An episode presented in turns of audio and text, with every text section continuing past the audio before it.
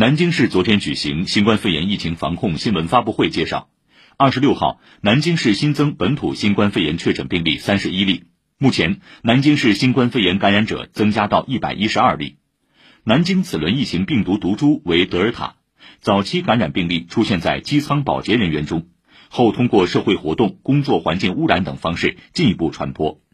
近期，南京市报告病例都是禄口机场的关联人员和密切接触者等。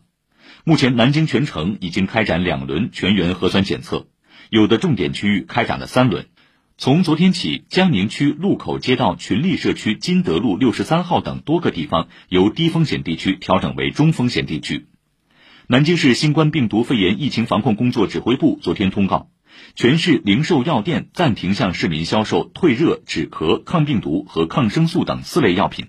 严格大型活动管理。非必要不开展线下节庆和大型会议、联欢、体育比赛等活动。南京将暂停 KTV、电影院、健身房、室内游泳馆、酒吧、洗浴场所、麻将馆、棋牌室等密闭场所营业，暂停培训机构（含托管）线下服务。